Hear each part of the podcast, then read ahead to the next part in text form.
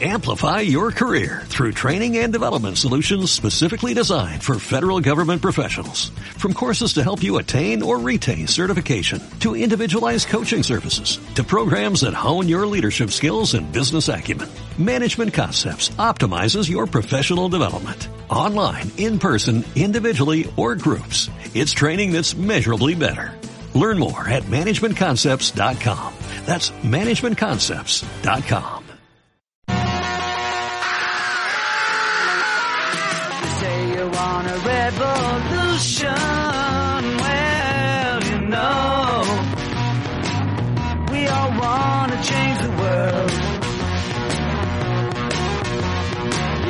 me that it's evolution. Well, you know, we all want to change the world. But when you talk about destruction, don't you know that you can count me out? ¿Qué tal, motherfuckers? Bienvenido, bienvenida a una nueva edición muy, muy especial del Teen Channels Podcast. Alright. Alright. Como siempre, recibe un cordial saludo de quien está hablándote en el micro y en la parte técnica, tu amigo Channels.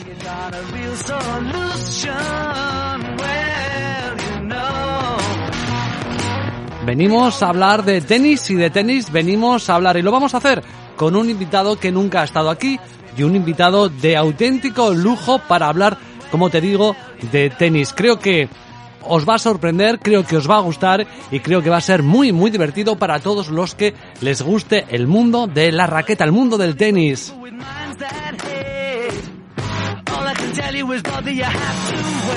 Como siempre en el Teen Channels Podcast, abriendo fronteras, abriendo amigos. Eh, quédate con nosotros porque ya sabes que nos puedes escuchar en todos los agregadores de podcast, en Google Podcast, en iTunes, en Spotify y por supuesto en nuestra casa, en nuestro hogar, en iBox. Ahí puedes dejar cualquier mensaje, sugerencia, en fin, cualquier comentario y le puedes dar al botón de suscribir y automáticamente te llegará notificación cada vez que haya un podcast como este nuevo a tu app. Y si quieres apoyarnos, también tienes el botón de apoyar económicamente para que nos podamos tomar unas cañas a tu salud.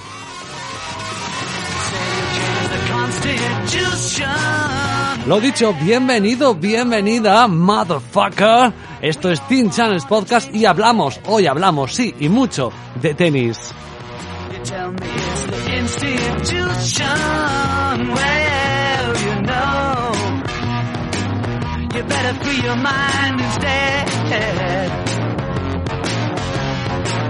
But if you go carrying pictures of Chairman Mao, you ain't gonna make it with anyone anyhow. Alright. Alright. Alright.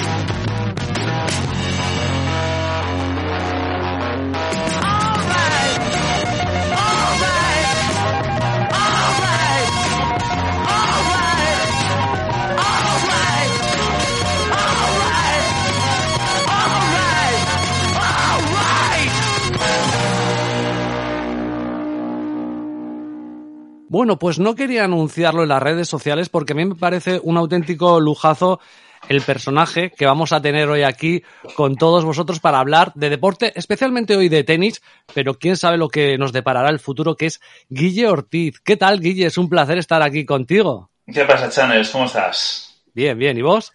Muy bien, muy, muy contento, muy esperanzado, tío, del futuro. Después de unos, unos eh, años, eh, con respecto al tenis hablo, ¿eh? en concreto. Eh, unos años un poquito de esto no arranca, ¿no? de la moto no arranca. Pues ahora, después de este torneo de París, tío, esperanzado y, y con ganas de, con ganas ya casi de que empiece la próxima temporada y, Sí. y se recoloque todo otra vez y, y veamos que, decía esta mañana en el, post, en el podcast de Pepe Rodríguez que se había quedado un poco la cosa como el- este, este palacete, ¿no? Este castillo de Nadal y Djokovic, que, que aún así han ganado este año tres de los cuatro Grand Slams, eh, parece que ya está rodeado de bárbaros, ¿no? Ya están los bárbaros allá a las puertas. Así que a ver No, cómo, así que a ver eso cómo te iba- resisten. eso te iba a decir. No sé, creo que es uno de los años. Mira que yo llevo también eh, muchos años siguiendo continuamente el tenis. Y es uno de los años en los que me va a joder más la parada. Esta parada de, de un mes que tenemos, ¿verdad? Sí, por un lado sí, por otro lado es necesaria. Sí, sí, sí. No, no, no, voy a hablar ya de, que los jugadores lo necesiten, ¿no? Yo creo que también para, bueno, pues como cuando acabas una serie, ¿no? Una serie que te está gustando y vas por la temporada 4, de repente, o sea, último capítulo, pero también sabes que para disfrutar de la temporada 5 es necesario que, pasen esos meses, ¿no? En medio de, ese tiempo de, poder un poco saborear, ¿no? Lo que acabas de ver y, estar preparado para lo que te viene, ¿no? Porque si no, al final sería demasiados impactos seguidos, ¿no? Con lo que yo creo que está bien que de repente ahora la cosa se quede así, como se vaya a quedar después de, las ATP Finals de Turín, y, que luego hoy en Australia, pues como siempre, Australia siempre es bonito, ¿no? Eso, pero eso ha sido, ha sido bonito siempre, ¿no? Esos torneos cuando antes hacían, pues el torneo de Sydney, el torneo de, eh, el que sea, ¿no? Yo acuerdo siempre de Sydney, pero o, cuando hacían Madras, por ejemplo, ¿no? Y, empezaba el año, ¿no? Y veía los primeros resultados y decías, hostia, mira, fíjate, Bernard Tomic, ¿cómo está este año, no? Y, y, cosas, y cosas así.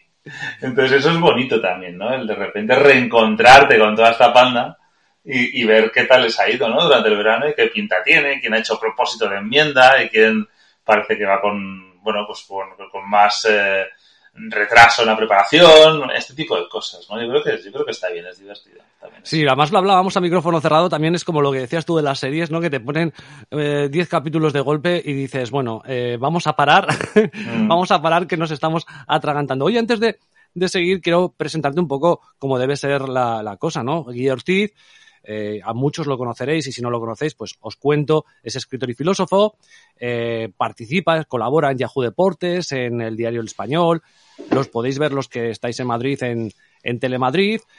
Habitualmente también colabora con, Pepe Rodríguez en su podcast eh, Pepe Diario. Y bueno, incluso tiene un libro que se llama El chico que soñaba con ser Gianni Buño. Y eso también da a entender que además del tenis, pues es apasionado de otros deportes como el ciclismo, la NBA y el fútbol, ¿no, Guille? Te he hecho una buena presentación, ¿no? Buena presentación, sí. Añadamos Jotdown ahí porque hay gente que todavía me conoce, gente de deporte, que me conoce por artículos de Jotdown y tal. Pero vamos, sí, sí, sí, impecable. Vamos, es la, la, presentación que, que, hago yo de mí mismo, ¿no? En Twitter, con lo cual no puedo, no puedo, no puedo decir nada más al, al, al respecto. Eh, sí, a mí me gusta, a ver, estamos hablando de tenis porque, bueno, parece como lo propio, ¿no? Pero mm. a mí la verdad es que me gusta casi todo. ¿eh? No, no soy mm. como Pepe, que muchos, muchos seguro que los que no soy seguro que conocen a Pepe, pero es una referencia ya. Eh, que Pepe, tío, yo no sé, yo no, vamos, yo no le pregunto directamente porque me parecía meterme en cuestiones personales, ¿no? Pero yo no, a mí no me cuadra. O sea, no me cuadra. la vida. No me cuadra, tiene tres hijos, tío. O sea, es como no, o sea, no, yo tengo dos, verdad que los suyos ya están criados, los míos todavía no pero, pero dices, joder, tío, no, o sea, no puede ser, o sea, no, no, no has podido ver el, el, partido de la final de conferencia de la NCAA de béisbol. No puede ser porque no puede ser porque no hay horas en, en, el mundo para poder ver eso, tío, no se puede. Y a la vez ver todo lo mainstream y a la vez ver, eh, no se puede. Entonces no, no soy como Pepe en ese sentido de tener un seguimiento de todos los deportes que se celebran sobre la faz de la Tierra pero vamos, digamos que los básicos, los que, los que, los básicos por lo menos para los que nacimos en los 70, ¿no? Es decir, pues, fútbol, baloncesto, la incorporación luego de la NBA más en los 80, 90, y pues eso, ciclismo, tenis, pues estos sí, estos sí los, los controlo bastante, ¿no?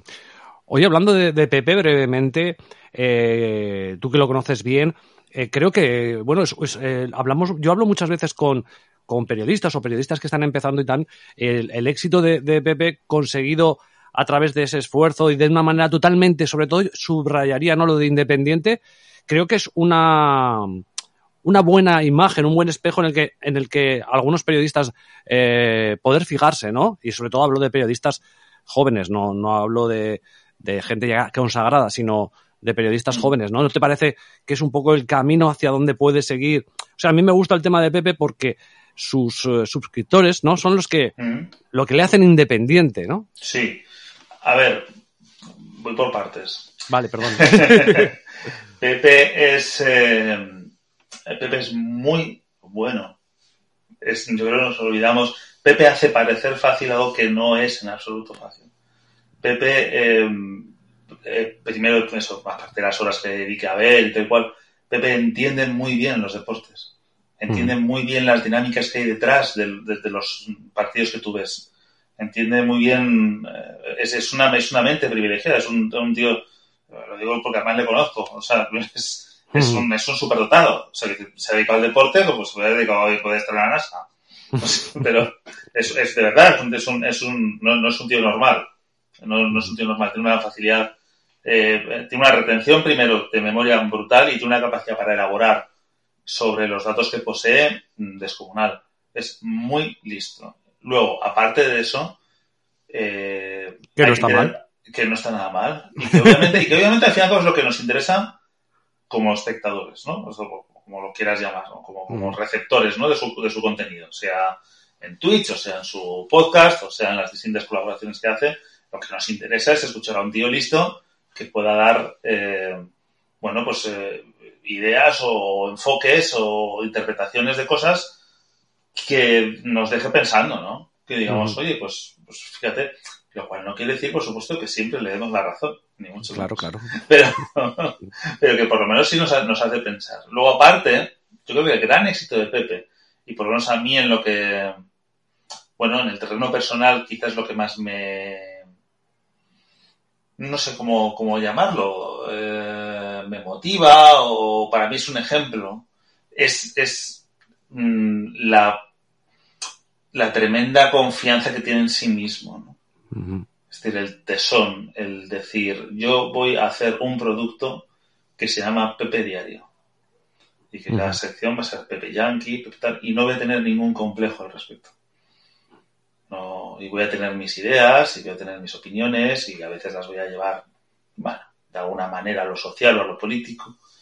Y no voy a tener miedo, y voy a vivir de las redes, y de la gente de internet, y tal, y, y no, y no voy a tener ningún miedo de si me dicen, oye, tú es que eres un no sé cuántos, o tú es que eres un gilipollas, o tú es que no tienes ni puta idea, o tú es que estás viviendo aquí del cuento para tal, o tú es que... No, me va a rebotar todo eso. A mí eso me parece que es la base de cualquier proyecto de éxito Y que es lo que realmente se debería aprender, pero también, claro, es algo que o se tiene o no. O sea, yo, por ejemplo, a mí, la amistad, mi amistad con Pepe eh, la valoro muchísimo porque es un tío que yo, yo tiendo más a la melancolía, tiendo más a la inseguridad, tiendo más a, al, síndrome, Ujú. al síndrome del, del impostor, tiendo más a, a pensar Y que eres si un hay- poco, eres un poco más alegre, ¿no? Claro, tiendo, tiendo a pensar en, en estas cosas en concreto, ¿no? Tiendo más a pensar que si, que si, como dice él, pues, eh, que se Saltamontes 38, um, tiene, te dice en Twitter eres un inútil y no sirves para nada, yo tiendo a pensar, hostia, es verdad, tío.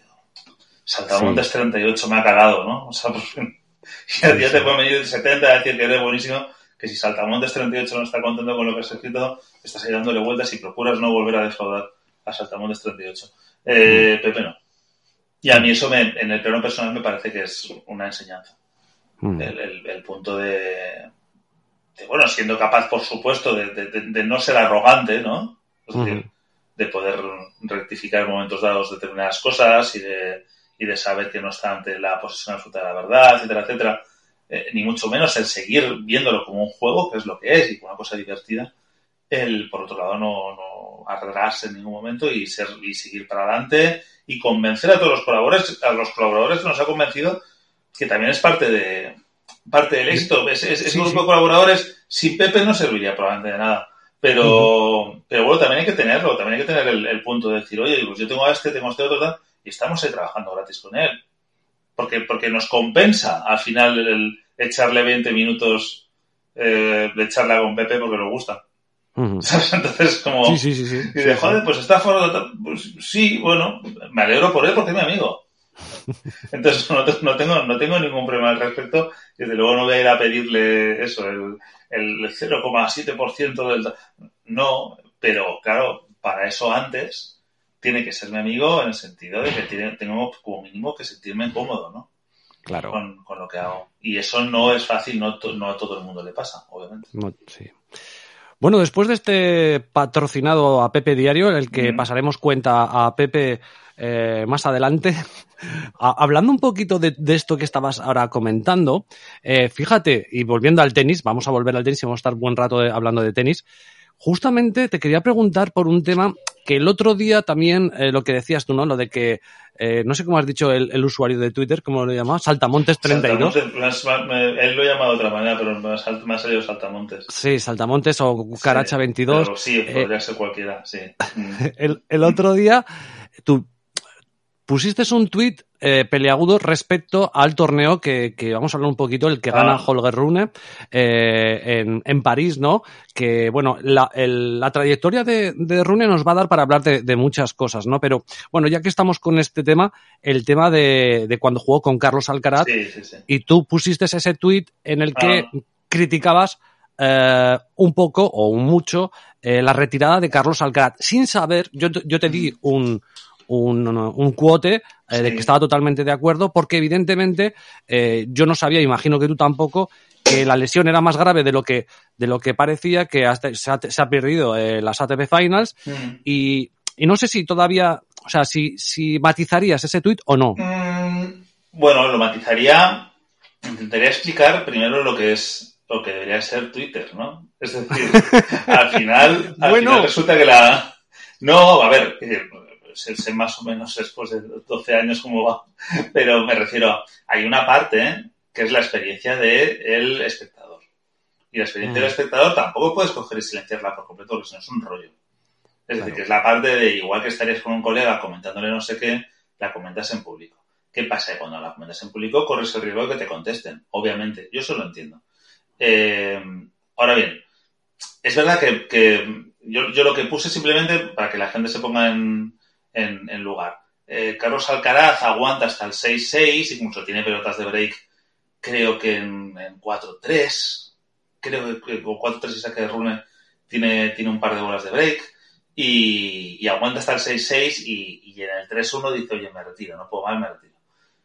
Y, mm. y yo puse, porque, porque lo pienso así, que, joder, si eres el número uno del mundo tú no te puedes retirar de un partido salvo que te pase lo de Zverev en Roland Garros. Pues, Roland Garros no vas a jugar con muletas. O sea, que sería ridículo. Pero que si puedes moverte en la cancha o puedes por lo menos estar en la cancha, aunque seas, sacando, aunque sacando a cuchara. Aunque tu imagen sea sabiendo que te estás dejando perder, ¿no? Sí, sí, sí. O sea, decir, obviamente me estoy dejando perder porque estoy lesionado, y por no retirarme le voy a dar el, y por no retirarme por un, por un, respeto al otro de decirle, mira, quedan cuatro puntos para que ganes el partido según las normas del tenis. Porque si no, este partido se va a poner red. Va a poner 6-3, 6-6, red. Y la gente va a decir, acabo, perdió porque se lesionó Carlos Alcaraz. Bueno, perdió porque se lesionó Carlos Alcaraz. Joder, le metió un buen meneo a Carlos Alcaraz.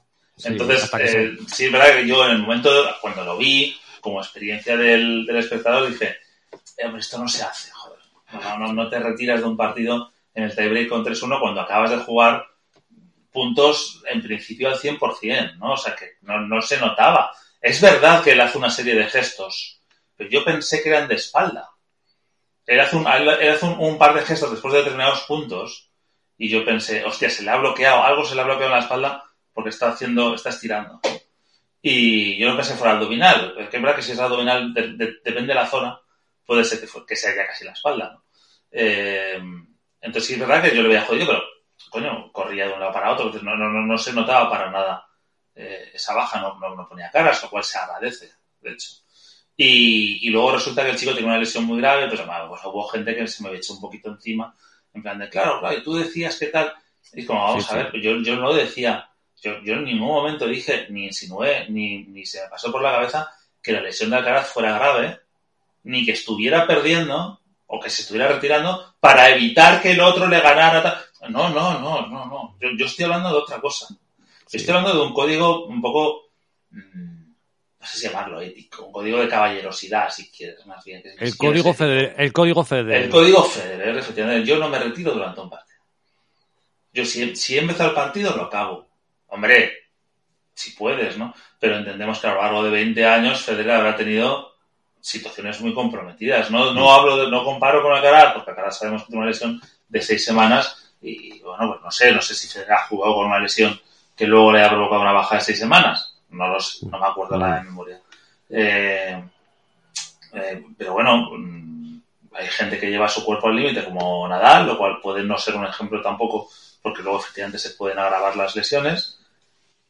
Y bueno, me pareció extraño que tú aguantaras hasta el tie break de una lesión que te has hecho a principio del segundo set y justo cuando vas a perder, justo cuando vas a perder, te retires. Eso es una eh, muestra de maldad, eso me defrauda, eso me parece intolerable, eso me parece una vergüenza. No. Simplemente lo digo, digo, joder.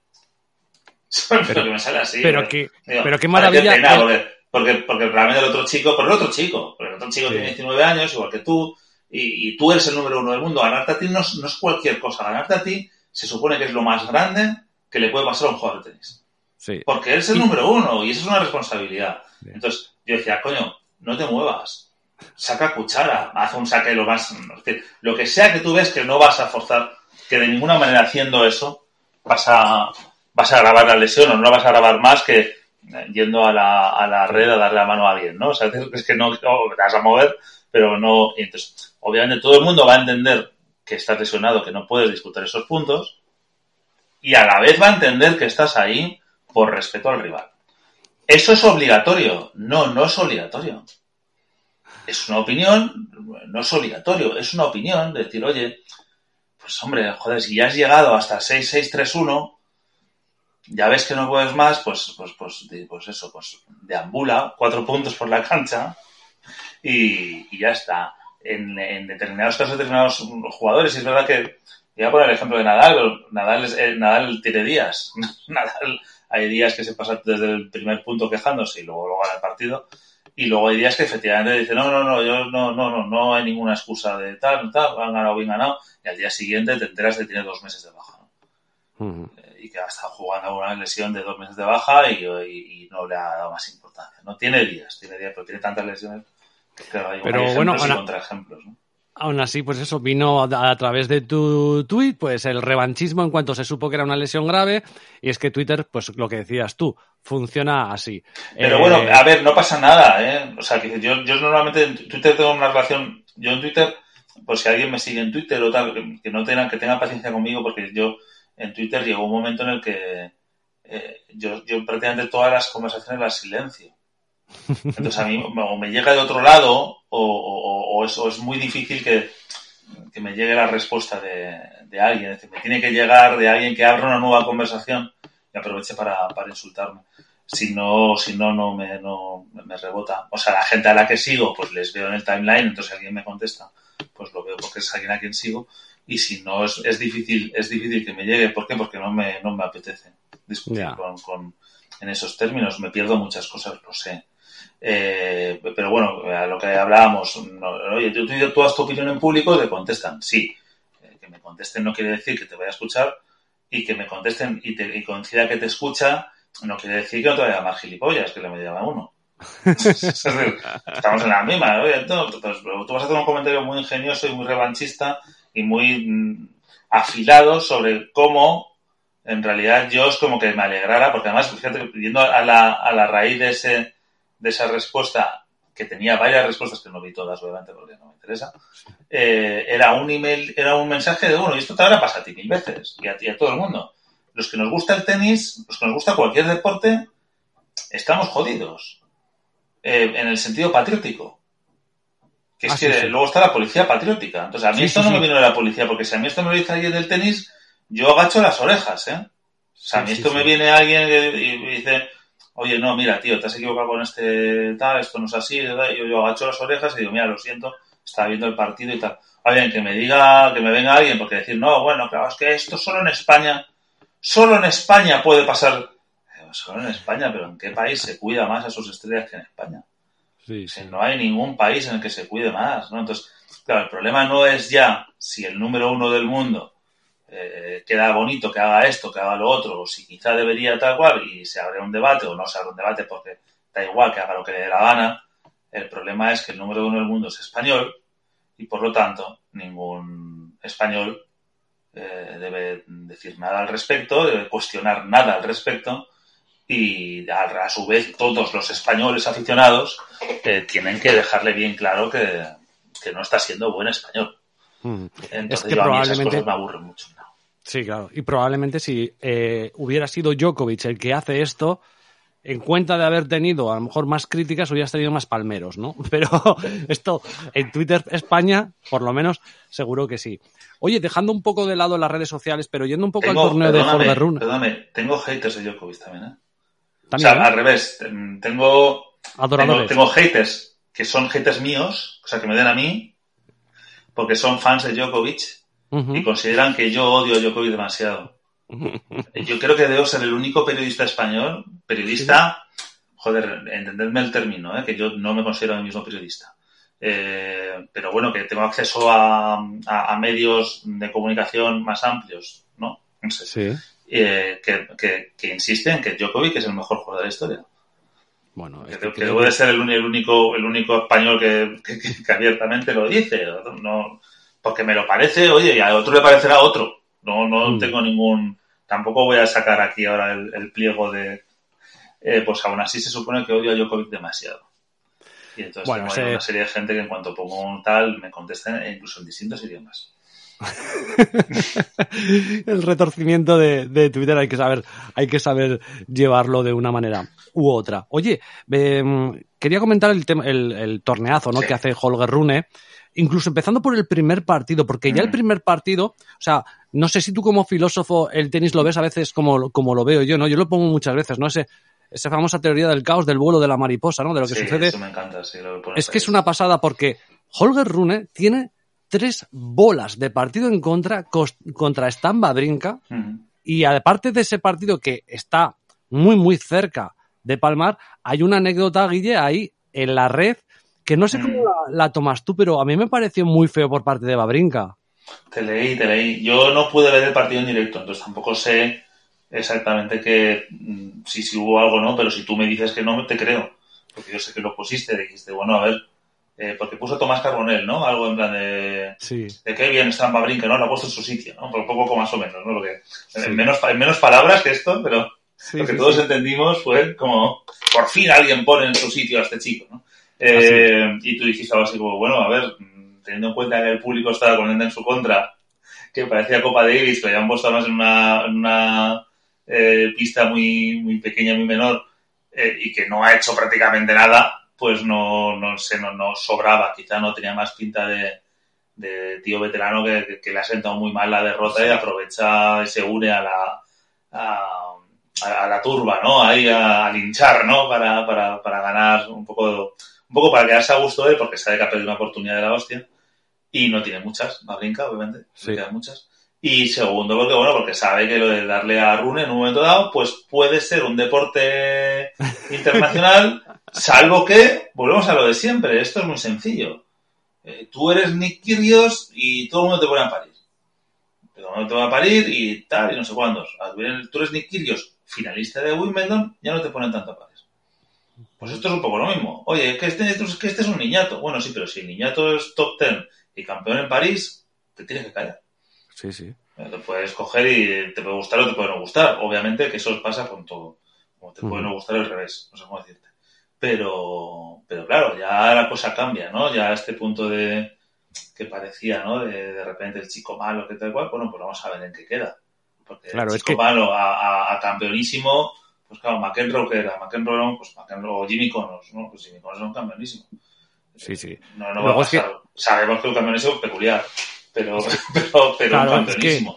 es que no te- ¿Qué no es te- Bernard Tomic? Pues un... Pues un eso, Es que broncas. no- noté eso, ¿no? Noté un poco que, que iba todo el mundo en su contra, que parecía que, bueno, era lo que decías tú, un deporte nacional golpearle, ¿no? Y, y, bueno, puede ser un chaval que el día de mañana, pues sí, que tenga alguna salida de tono, tiene toda la pinta de que lo va a hacer, pero en ese partido no... no... A ver, él venía de, de la historia esta eh, que, que fue con Olliera Leasim, ¿no? En Basilea. Basilea que con final, sí, lo, de, lo del cartel que se apagó. Sí, eh, y que montó ahí un, un... Porque tenía razón, pero que, que montó un pollo de la hostia. Que montaron en el partido, mira, si es que hemos visto tantos pollos en los partidos. Claro. Que tampoco nos vamos a escandalizar ahora. O sea, decir, bueno, pues sí, oye, no, es que se- con, el, con la Yani se pasó porque le dijo tal. Bueno, sí, pues mira, si ser juez de silla requiere una paciencia sin límites. O sea, porque es les que- llaman, toda esta panda de niñatos millonarios, les llaman de todo durante el partido. Es decir, esto no es, obviamente, no es fútbol ni baloncesto. Pero es que a mí hemos sí estado- me pareció...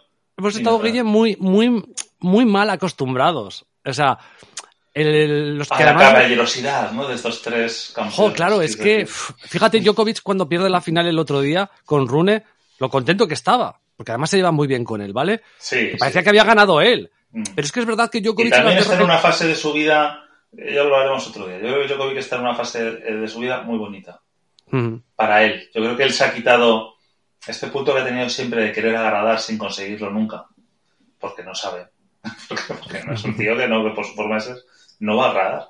mm. Eh, yo creo que lo de esto de las vacunas, igual, yo creo que le ha servido para quitarse un poco de encima el reconocer, ¿no? Mira, yo no me quiero vacunar, yo si no queréis que juegue, no juego, yo si no, ¿sabes? Sí. Va- vamos con las cartas por encima de la mesa. Vamos a dejar de vaguedades, de bueno, no sé, yo no quiero decir porque esto forma parte de mi vida privada, ta, ta, ta, ta. No, mira, que no me he vacunado, que no me voy a vacunar.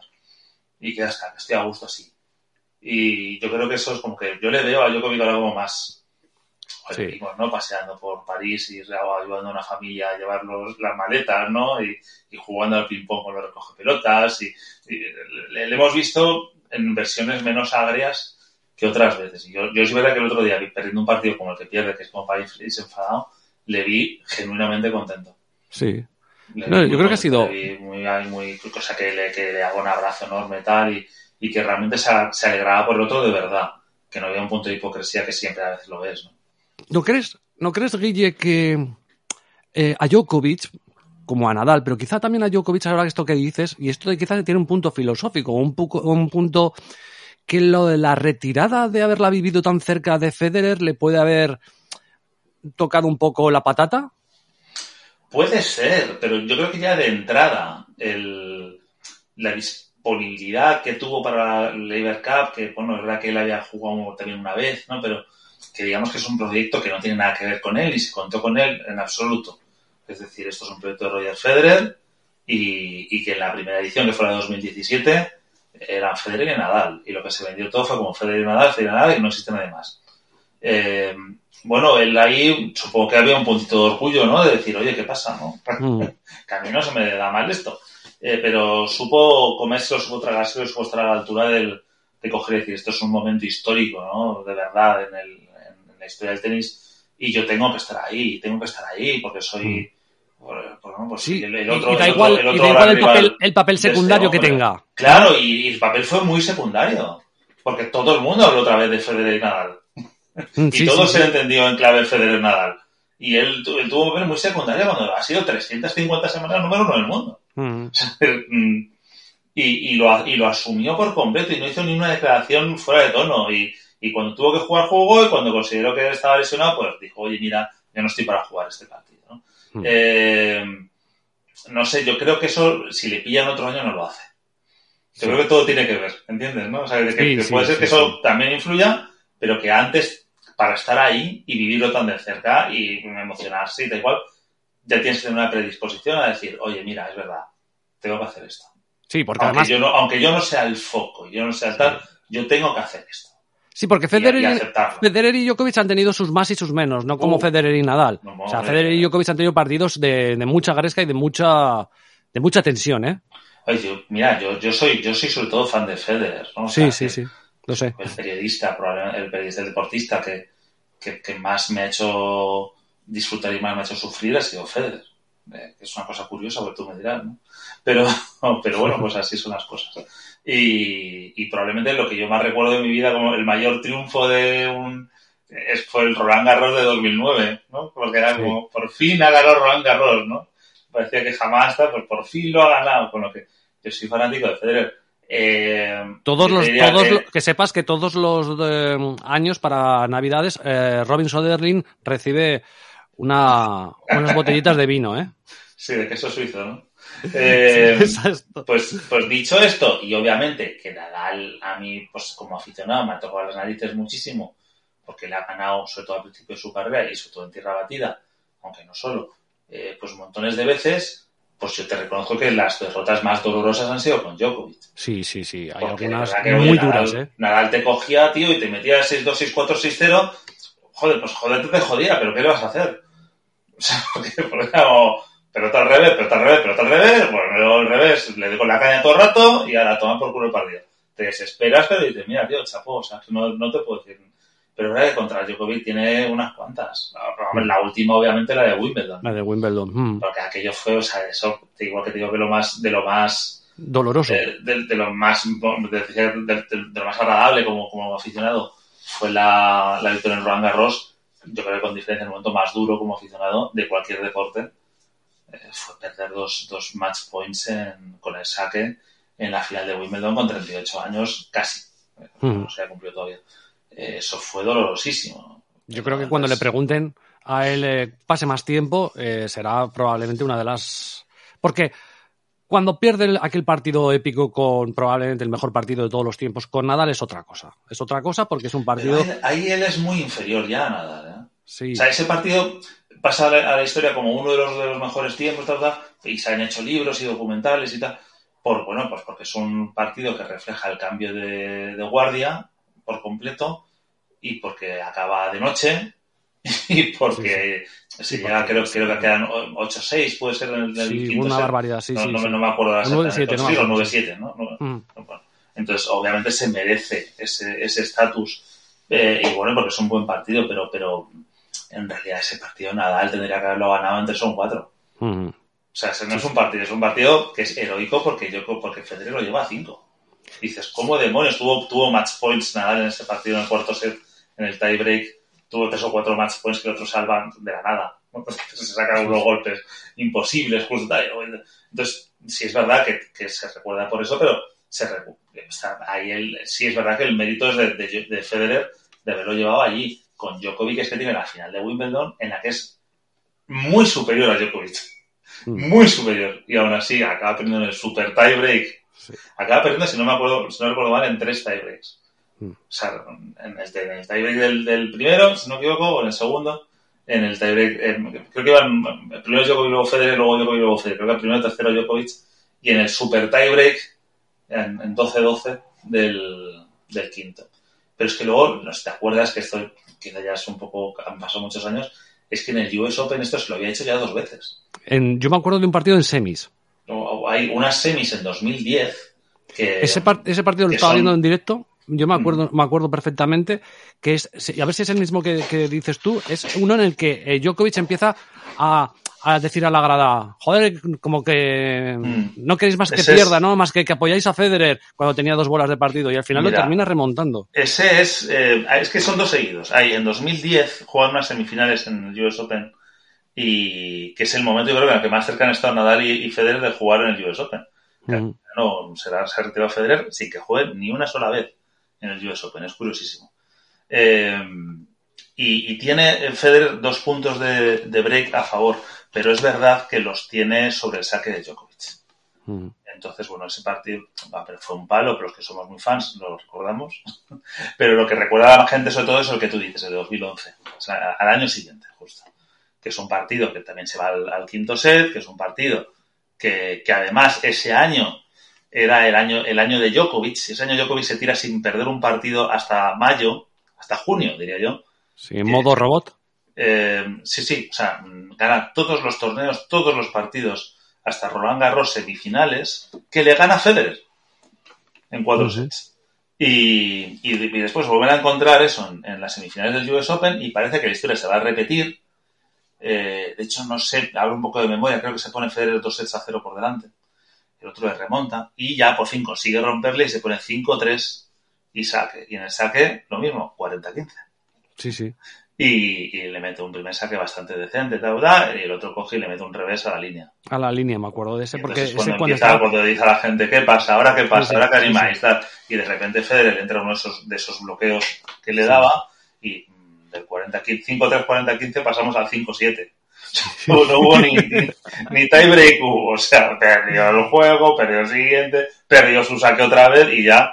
O sea, que, que bueno, Bueno, que es una figura, Djokovic y Federer, aparte que se la han tenido se las han tenido fuera de la pista, es decir, no, las familias no se llevan bien, Sí. ha habido comentarios durante los partidos a la grada, eh, es decir, ha habido un pique ahí durillo.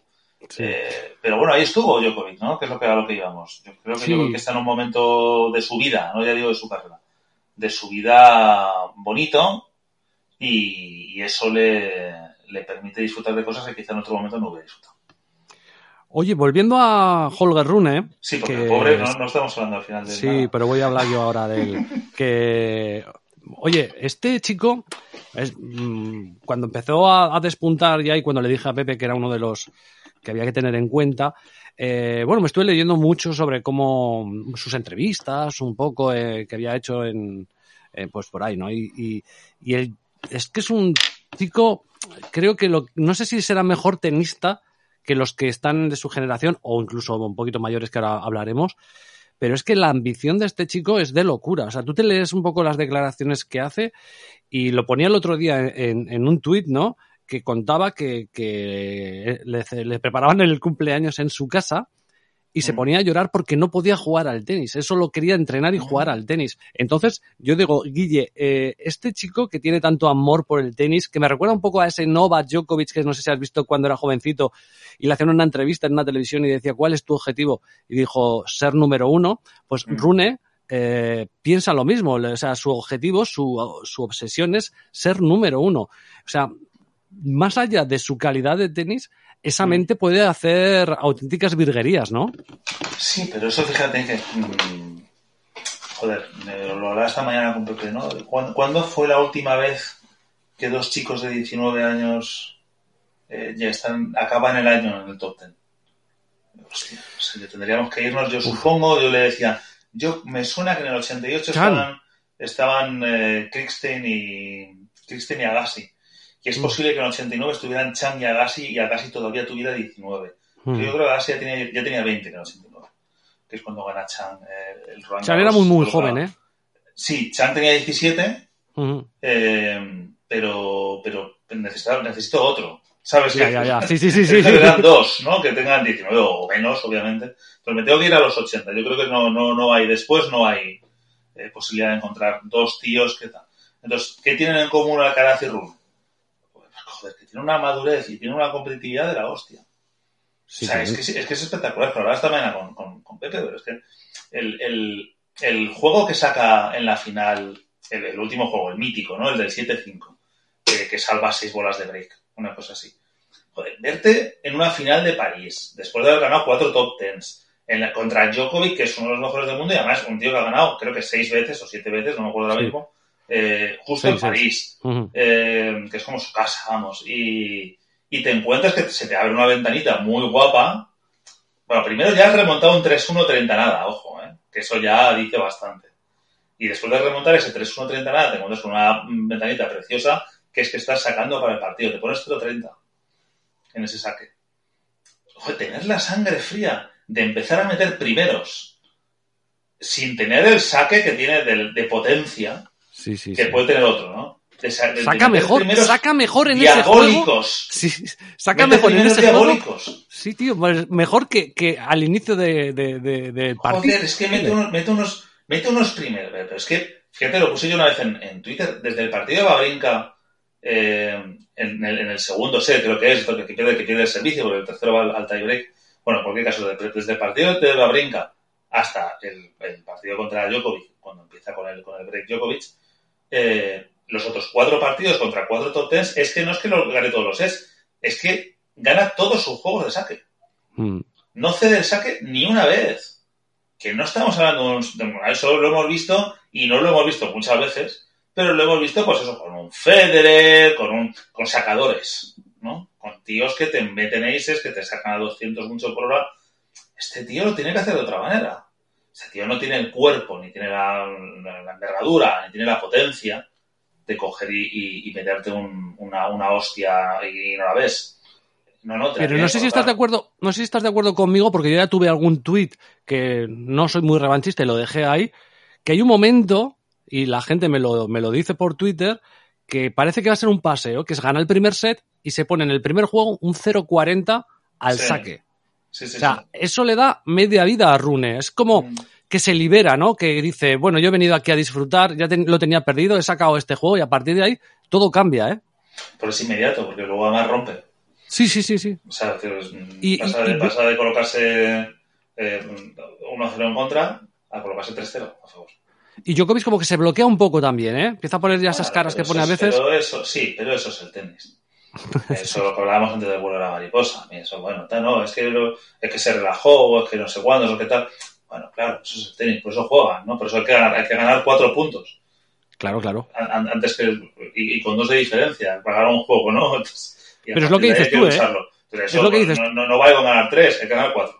Es lo que, Pues pero es lo que dices así, tú, hay un, no es hay un grado de psicopatía en esta gente. Hay un grado, claro que lo hay, que, que- pero eso te digo que eh, me, voy a quedar porque efectivamente la parte de, oye, estoy contra las cuerdas y desde estar contra las cuerdas me libero y eso lo hemos visto muchas veces y además te diría que es una explicación incluso eh, recurrente, ¿no? Y que nos es fácil decirlo, ¿no? Porque lo entendemos muy fácilmente. Tengo mucha presión, lo, lo veo perdido, tiro para adelante, ¿no? Eh, bueno, vale, venga, está bien, aceptémoslo, ¿no? Al principio del, del segundo set. Pero lo que es jodido y lo que normalmente te da la experiencia de años y años es el encontrar recursos en eh, momentos que tú tienes una dificultad clara desde la, desde la ventaja. ¿no? Es Mm. decir, tú eres el favorito, se supone que tú vas a ganar París-Bercy porque le acabas de hacer el break a Djokovic y de repente Djokovic muestra un nivel descomunal y se te pone 0.30 y tienes seis pelotas de break. Yo te juraría, no, no, no sé, no, no lo he vuelto a ver repetido. Yo creo que las seis pelotas de break las jugó con primer servicio. Sí, sí. O sea, yo eso se lo he visto a Nadal, pero a Nadal con 31 años. Sí, ¿Sabes? sí Entonces, que, eh, que- El que decir, con- no, no, yo te voy, a, te, voy a, te voy a sacar diabólico, te voy a sacar, no, no te voy, yo creo que no fue ace ninguno, como ace, puede que alguno, ¿eh? pero es que Quizá, iban todas sí. a la línea, es que iban todas o a una línea o a la otra, con un efecto de mil demonios liftadas. sí, sí. Entonces es como, hostia, pero ¿qué estás haciendo? Eso Tremendo, requiere o sea. una potencia mental. ¿Estás Brutal. de acuerdo conmigo? Sí, sí, sí. Una es que- experiencia y una potencia mental, porque claro, yo cojo y le meto una hostia y ha entrado. Bueno, pues eso, pues mira, oye, bien por ti. No, no, no, es que te la, es que consciente de la situación, voy a meterte un saque con cuánto, y luego te voy a hacer una dejada y luego te voy a, a jugar tal. Joder, cómo preparaba los puntos, macho. Es muy 19 parecido, años. muy, muy, muy parecido a Alcaraz en ese aspecto. En ese muy sentido, parecido. Sí, efectivamente. sí. Sí, y yo sentido. pongo un ejemplo y no quiero, y puede ser un chaval que sea muy bueno, pero yo creo que con ese 0.30, y ponerte, es un ejemplo de muchos que podría poner, ¿eh? Musetti pierde el juego. Pobre Musetti. Nadie quiere a Musetti. Quiero decir único- que es que es un ejemplo, ¿eh? Musetti. No, sí, claro, porque lo he hecho muchas veces. Entonces, Claro, no. pero quiero decirte que, que, que es la, la diferencia que veo entre Sí, estos dos tíos, sí, Sí, ¿eh? el colmillo, sí. Eso es. Sí, no sí, les yo- yo, importa. creo, yo creo que Musetti va, va a hacer cosas, ¿eh? Yo- yo Sí, sí, sí, sí, pero, sí. Pero bueno, es verdad. Pero estoy hablando, eh, estoy, no estoy hablando del, o sea, hará cosas, pero a lo mejor, quiero decir, estoy hablando de este Musetti. O sea, Sí, sí, sí, Musetti claro, dentro de, hablamos de- de- con de- 24 años a lo mejor te gana un gran slam, perfecto, pero ya tendrá 24 años, ya tendrá los huevos pelados. Mm. Pero con 19 lo que dices tú, Y tienes que tener una tener, y ambición. tendrá que tener la, la cabeza a su vez para aguantar 5 años sin ganar Grand Slams. Y eso no es fácil, ¿eh? Cuando ya a los 18 te plantas en octavos de Roland Garros, como hizo Musetti el año pasado, y te pones dos sets a cero contra Djokovic, y de repente decir, ah, que me quedan 6 años para ganar un Grand Slam, si tengo suerte. Hostia, eso es también es mucha cabeza. Pero bueno, entiendo perfectamente lo que dices y, y nos lleva un poco a lo que hemos comentado, bueno, tú comentas muchas veces, ¿no? Lo del pecho frío. tantos, tantos jugadores y entiendes ahí, lo entiendes perfectamente. Es decir, claro, es que estos tres, sobre todo Djokovic y Nadal, ¿no? O sea, vamos a quitar a Federer porque es verdad que su esplendor fue un poquito antes. Eh, Djokovic y Nadal, pues de los últimos, siempre lo pongo, de los últimos 49 Grand Slams, han ganado 30 y no sé cuántos. O sea, como 3 de cada 4 desde hace 12 años nos han ganado ellos dos. Eh, y el otro lo van dejando pues para que toque. ¿no? Pero los cuatro son para ellos. Eh, ¿Por qué? Pues porque no pechean, macho. Mm, Así es. Ganan poquísimo. Entonces, no, porque son jugadores sensacionales, porque, porque tienen una técnica, porque tienen una tal, porque... no- sí, todo eso también, claro, por supuesto que sí, por supuesto que hay que colocar al, al otro en una situación para que piense y pechee. Eso es... Es que después de haber visto tanto tenis, Guille, la clave está precisamente en esos cuatro o cinco puntos importantes del partido. Lo que marca la diferencia Sí. entre ser el number one o, hostia, o ser un Monfils. Me explico, ¿no? Efectivamente, claro, has puesto el ejemplo de, por excelencia. No, pero mira, mira por ejemplo, la, acuérdate de aquellos, aquellas madrugadas mágicas de, del US Open de, de Alcaraz de este año, el, el, propio partido contra Sinner, no me acuerdo qué, fue, en octavos o en cuartos, en cuartos, ¿no? Yo creo que fue. Sí, porque luego hizo semi, sí, sí. ¿Cómo, cómo puede perder Sinner ese partido? Hmm. Yo creo que ese partido Rune no lo pierde. Pero lo hemos visto luego con otra gente, lo hemos visto con Yassin contra Nadal, lo hemos visto con, en, el, en, este torneo mismo a Mikael Imer con, con, con Yassin. Sí. Eh, lo, lo, lo, vemos continuamente, el, el, el pecho frío. ¿no? Llega bueno, el pero... momento y oye, juego muy bien y hasta he llegado hasta aquí, momento tal, pero señores, ahora hay que hacer otra cosa que es ganar. Y esto de ganar, ya no esto ya no jugar, esto es ganar. Y esto de ganar, pues hay gente a la que se le da mejor y gente a la que se le da peor. Entonces tenemos ahora mismo, que es lo que te comentaba antes, la anomalía absoluta y que se da eso cada 30, 40 años, de tener dos tíos que no son los que sepan jugar, es que saben ganar con distintos recursos. Oye, pero a veces, pero, joder, pero nada, pero Alcaraz solo ha llegado a cuartos, o desde que es número uno, solo ha ganado tal. Hombre, claro, ¿qué quieres? Claro. ¿Qué quieres? ¿Que gane? ¿Cuánto ganaba Sampras después de, cuando, acuérdate cuando Sampras ganó el US Open, también creo con 19 años. El año siguiente perdió en octavos y quedó el 6 del mundo. Y la gente, joder, este tío ganó un Grand Slam, pero claro, pues, pues, no, pero no da para tal, joder, sí da. Pero déjale, ¿no? Déjale, déjale un poquito, que crezca. O el propio esa... Djokovic, que gana, Djokovic gana Australia, juega la final del Open de Estados Unidos con 20 años, gana Australia con 21 justo después. Coño, pues luego pasan unos 2-3 años hasta que gana un grande. Claro. Déjale, Oye, pero... Hay, que tiene, hay, hay, hay, procesos, pero ya verles, sobre todo, joder, cómo gana Alcaraz la final del US Open, que me recuerda un poco claro. a, lo de, a lo de Rune, ¿no? De, de París. ¿Cómo es que gana? Con saque volea, tío. Se me asemejan mucho, es que se me asemejan mentalmente. O sea, a mí, por eso mentalmente al punto de decir, oye, ¿yo cómo le, voy a ganar, cómo le voy a ganar a Casper Ruud? A peloteos, a peloteos me va a volver loco. O sea, me va a tocar los cojones, me voy a desquiciar. Vaya, me voy a desquiciar. O sea, si, me, si le juego peloteos, me voy a desquiciar. Saque y red. Pero, Carlos, tío, tu saque, joder, todavía es como mínimo, bueno, irregular, ¿no? Me toca los cojones. Saque y red. y ya está. Pero es la oportunidad de tu vida. ¿No has pensado que quiero saque y red? Y saque y red. Sí, sí. Y ese... Punto. Y eso le hará, lo que decía yo, le hará perder alguna vez algún partido porque se equivoque en ese planteamiento o se equivoque en esa valentía, pero le hará ganar muchos. Y lo que, lo que le hará es no perder en los momentos importantes. Mm. Eso es quizá lo que hay que tener en cuenta. Oye, y dentro de estas dos anomalías, que vamos a entrar aquí 19 años, y toda mm. la tropa que tiene para llegar a esta recta final de la charla que estamos teniendo, Sao, son dos anomalías pero tenemos otras dos anomalías que también van a continuar en el 2023, que son Nadal y Djokovic. Es decir, tenemos dos eh, anomalías maduras y dos anomalías jóvenes, lo que plantea lo que decíamos, un 2023 épico, o por lo menos yo eso espero, pero además toda una tropa Gucci que viene por ahí, oye, que, que, que puede sorprender. Ahí está Aliasim, Felizuco, ahí está Sisipas, ahí está Museki. Es decir, se plan... tú el otro día decías que era muy complicado eh, valorar o apostar cuál iba a ser el top 10 a final del año que viene. Mira, el, el top, eh, se llama el, el, top 10 además, porque el top 10 es puñetero, porque el top 10 se te cuela Taylor Fritz. El top. 10 es puñetero, es decir, todos los años se te va a colocar pues, un, un Rublev, un Taylor Fritz, que es gente que luego hace repaso del año y dices, tío, yo es que no recuerdo yo que esta gente haya hecho nada. No, pero Fritz ganó, es verdad que ganó Indian, Indian Wells, ¿no? Que tal, porque se lesionó Nadal. Pero claro, como esto fue en marzo, pues ya no te acuerdas.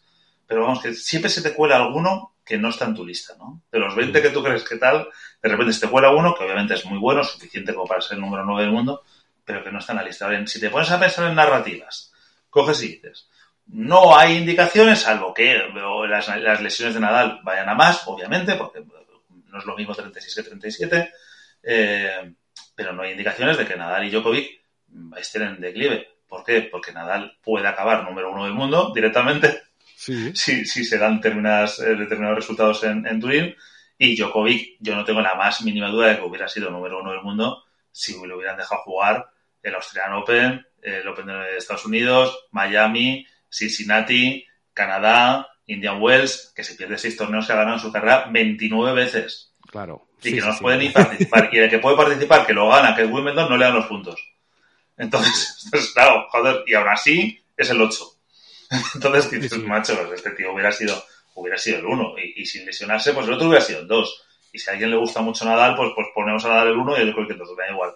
Pero hubieran sido los dos dominadores. Nada hace pensar que eso vaya a pasar, que el año que viene eso vaya a desaparecer de golpe. Nada lo hace pensar. Pero es que ves los demás y dices, coño, vale, no, Alcaraz y, Alcaraz y, y Rune, por supuesto. Pero es que Sinner tiene un año más que Alcaraz y... Que Sinner tiene 20. Sí, sí, un Es que Aliasim sí, tiene sí. 22. Y dices, joder, Aliasim, tal y como ha acabado el año, ¿tú no ves a Aliasim haciendo un año de la hostia el año que viene? Hombre, sí. Ya ya el año pasado ya hizo muy buena ristra de torneos indoor. Lo que pasa es que yo siempre lo digo, y no sé si estás de acuerdo conmigo, Guille, que los torneos indoor tienen una gran dif- eh, diferencia con los outdoor, ¿eh? O sea, es decir, competir en Australian Open a lo mejor a 35 grados, 36 grados, eh, tiene su miga. Yo creo que hay jugadores, y en este caso yo creo que a Aliasim le pasa más factura el outdoor que el indoor, ¿vale? No sé también si Rune, siendo danés que el sol no lo toma mucho, le puede pasar. No al Claro, Rune creo- hizo cuartos en Roland Garros, ojo. ¿eh? Sí, se hizo cuartos. pero no sé, creo que. eh, pero Aliasim, es de- desde luego, o sea, juego tiene una barbaridad. Claro, y o además- sea, y ya, ya le ves, joder, aparte que siempre se ha dado mejor el indoor que el outdoor. Y te- pero, joder, cómo está sacando, ¿no? O sea, Sí, la sí. confianza en su juego, le ves. Dices, este tío tiene, tiene pinta de que por fin el año que viene va a petar. Que igual no. Obviamente, de todos estos que vamos a decir, la mitad no. Porque Claro, todos porque no pueden tener. cuatro, o sea, ¿eh? Solo hay cuatro Grand Slam. Claro, o sea, todos no pueden tener un añazo. o sea, Claro. Pero claro, dices, oye, ¿y Esberev? ¿Esberev no va a volver al nivel al que estaba? No lo sabemos. Pero el nivel que estaba era el número uno. Sí, Si sí, Esberev, además- si no se lesiona en las semifinales, Esberev que le estaba metiendo un meneo a Nadal importante en las semifinales de, de Roland Garros, lo que pasa es que va perdiendo. jugando- estaba jugando mejor. Está jugando, que te mueres. Sí. que te Solamente mueres, hubiera perdido con una su pecheada suya, ¿eh? Sí, sí, no, que pecheó a gusto. Pero, pero estaba jugando, mm, hostias, al mejor nivel de su carrera. Sí, estaba jugando Zverev cuando de repente llega esta lesión. Bueno, chico de 24 años todavía. Con lo que el año que viene va a desaparecer, pues no lo creo. ¿Va a desaparecer Casper Ruud, que sabemos que es una pared? ¿Va a dejar de ser competitivo de repente Casper Ruud? Pues es improbable. El, el, el Platón de la Super Pop que dices tú, chisipas. es el, el otro que tiene posibilidades de acabar número uno del mundo. Lejanísimas posibilidades. Tiene que ganar en Turín invicto. Y me parece que dentro de esos es uno de los que tiene más. mm, Es verdad que pechea, ¿eh? lo hemos hablado muchas veces, pero creo que. mucho, tío. Pero creo que. Bueno, no jodas. Pero también es, es- es el tío que más partidos juega, más torneos juega. Eh, Parece que le vaya ahí, no sé, la chequera del padre, pero quiero decir que, que yo creo que mentalmente sí que se mantiene muy bien en los partidos y que en algún gran slam puede hacer al- alguna cosita. También depende un poquito de los cuadros, ¿no? Pero yo no lo, yo no lo desecho como, Mm.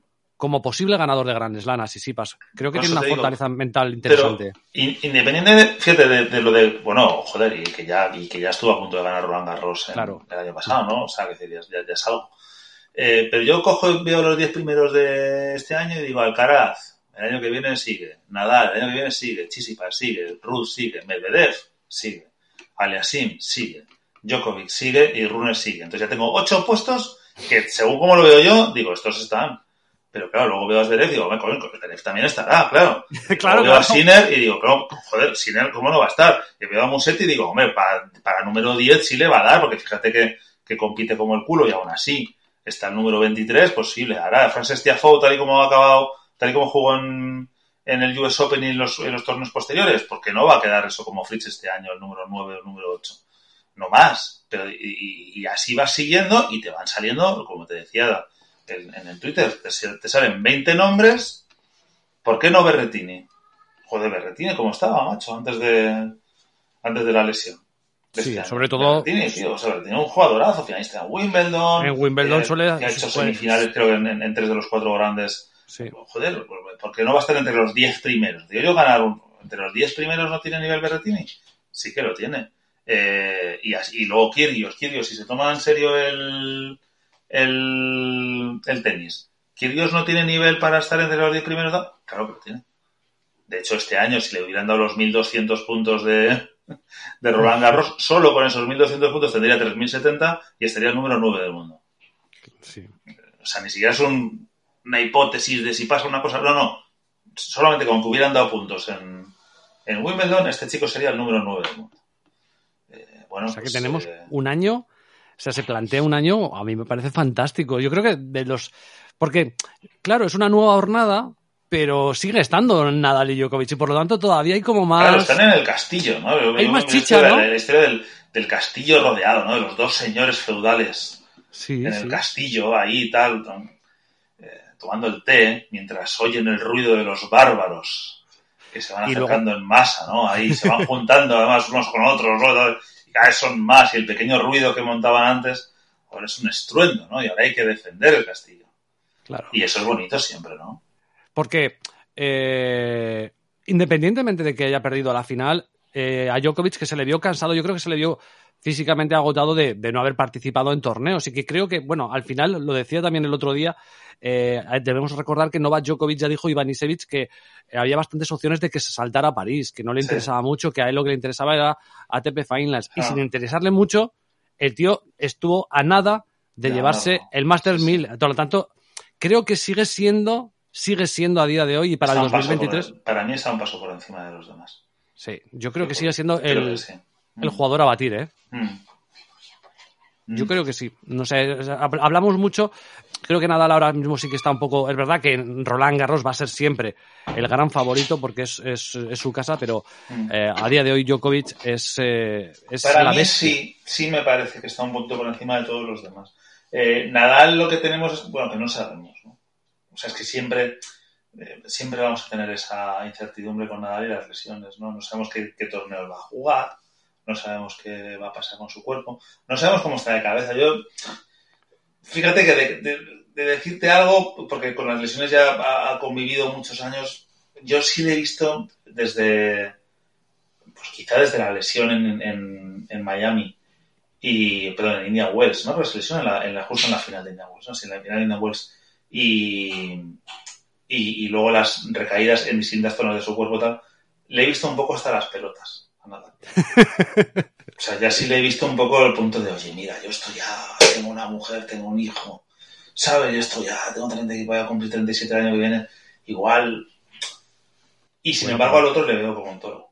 sí pero la Al gira que se otro va le veo contento, hacer- le veo feliz, le veo que tiene 36, el otro va a cumplir 36. O sea que y la gira que se va a cascar Nadal con Casper Ruud para llenar sí, las arcas bueno, que llenar las arcas, efectivamente. Claro. Sí, no, le- que no le viene bien, pero bueno, oye, él ya lo sabe, él, él maneja su cuerpo como, como mejor, bueno, nadie, nadie lo va a saber mejor que él. Pero es verdad que Nadal nos puede dejar dudas, sabemos que al 100% es lo que hemos visto a principio de temporada, acuérdate que, que lo mismo hasta la final de India Wells es que no pierde un partido.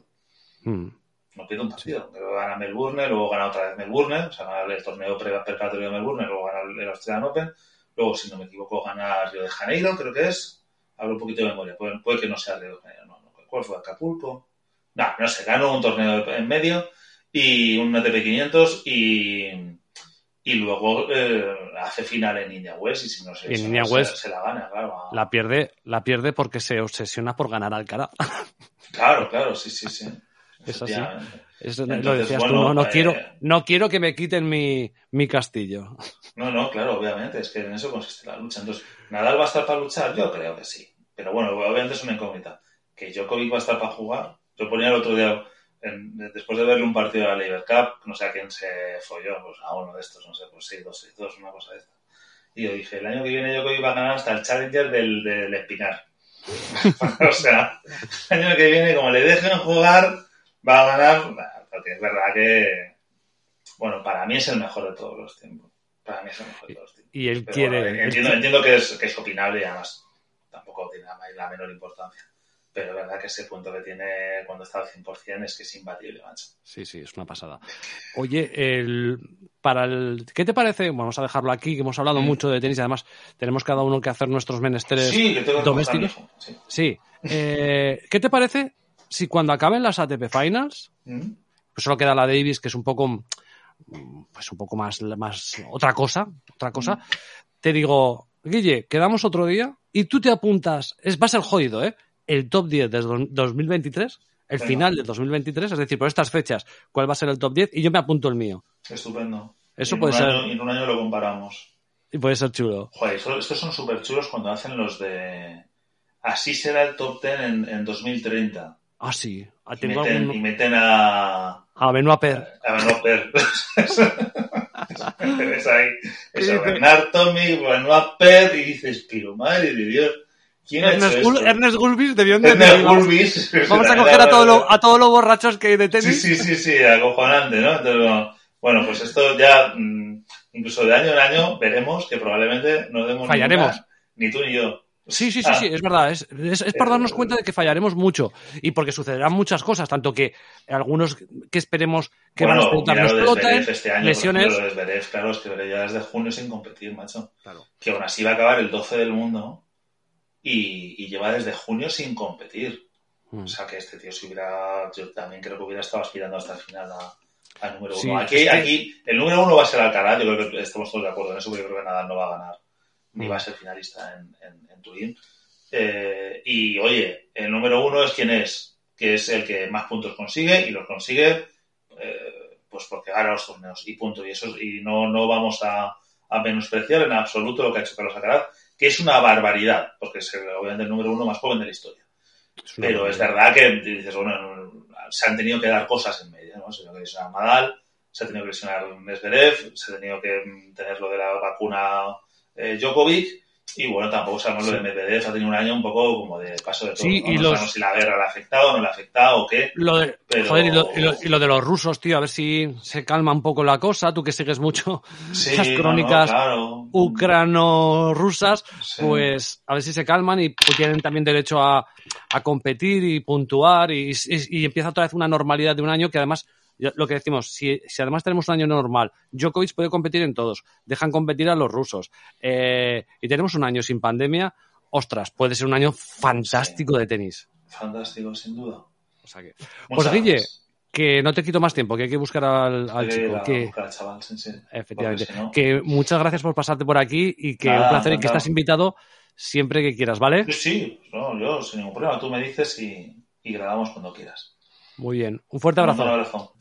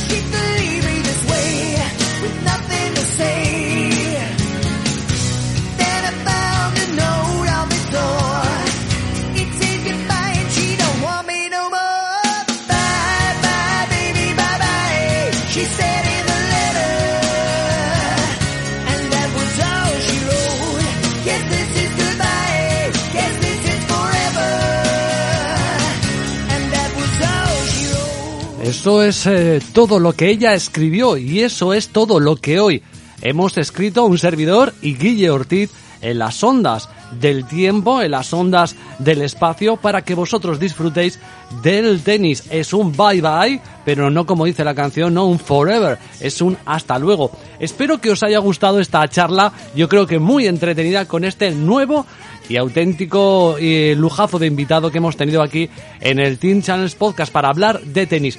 Espero que no sea la última vez, desde luego, y es probable que abramos el abanico para nuevas colaboraciones futuras en otros deportes en los que Guille eh, pues es bastante bastante entendido. Es verdad que podemos eh, luchar en el tenis, pero hay otros en los que yo no puedo luchar.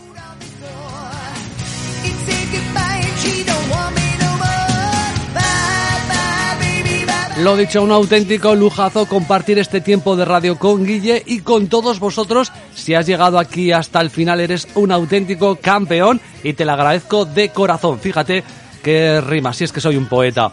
Ya sabéis, os lo vuelvo a repetir, nuestra casa está en Evox, que es donde tenemos nuestro servidor alojado, donde está nuestro RSS, donde están todos nuestros podcasts antiguos y donde puedes participar de muchísimas maneras.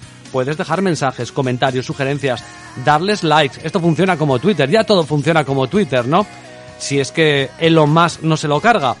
Y también podéis darle al botón de suscribir. Contra más seamos, pues más eh, se fijarán en nosotros quién sabe, para colaboraciones futuras o para patrocinios, nunca se sabe. Y si quieres apoyarnos económicamente, lo dicho, para tomarnos unas cañas no pedimos mucho más, lo puedes hacer a través del botón de apoyar.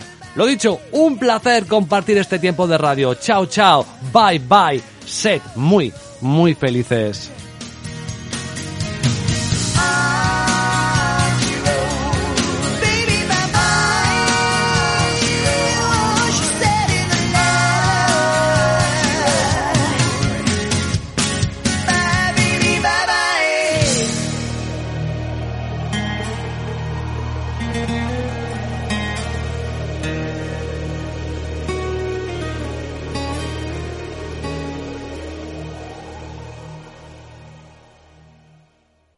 Amplify your career through training and development solutions specifically designed for federal government professionals. From courses to help you attain or retain certification, to individualized coaching services, to programs that hone your leadership skills and business acumen, Management Concepts optimizes your professional development. Online, in person, individually, or groups, it's training that's measurably better.